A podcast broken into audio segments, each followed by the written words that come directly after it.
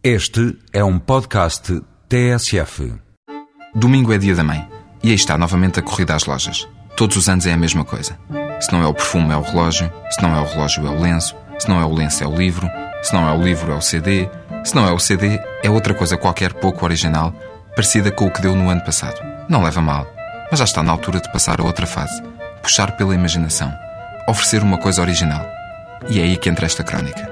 Originalidade é connosco. Se tiver dinheiro para aquela viagem a Paris, força. Mãe há só uma e ela merece. Se o orçamento estiver mais curto, que tal um almoço fora, um passeio pelo Porto e um mini cruzeiro no Douro? Com a vantagem de ser três em um. Basta estar no domingo, às 11h30, no cais de Vila Nova de Gaia. O embarque e a partida fazem-se de seguida para ver a cidade invicta a partir do Douro. Passam pela ponte de Dom Luís, pela ponte do Infante, pela ponte Dona Maria e pela de São João, até ao Freixo.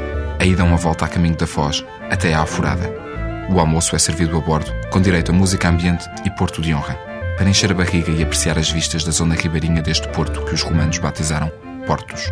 A cidade era porto de chegada do que vinha rio abaixo e porto de partida do que daqui saía para o mundo. Durante muito tempo foi sobretudo o vinho, que continua a ser armazenado em Vila Nova de Gaia, onde o mini cruzeiro acaba às três e meia, mesmo a tempo de visitar as famosas caves.